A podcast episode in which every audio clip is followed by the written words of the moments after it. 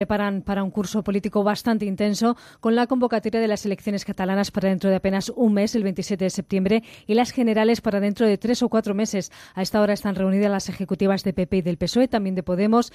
Ya a las dos les ofreceremos las declaraciones de sus dirigentes. Hay varias ruedas de prensa convocadas para esta hora. El más madrugador a la hora de hablar hoy ha sido el líder de Ciudadanos, Albert Rivera, que ya ha avanzado que va a impulsar la creación de una nueva ejecutiva para adaptarla al crecimiento de su partido.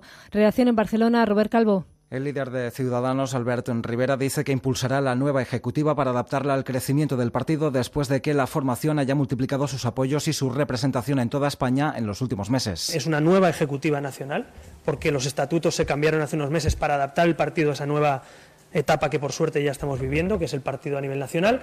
Y dos, antes de que acabe el mes de septiembre, tendremos ya aprobados todos los comités territoriales en todas las comunidades autónomas. Con todo, hoy Ciudadanos también ha presentado su campaña para las elecciones catalanas. Carteles y lema mantienen el corazón con las banderas de Cataluña, España y la Unión Europea. Y la candidata Inés Arrimadas aparecerá en los carteles junto a Albert Rivera.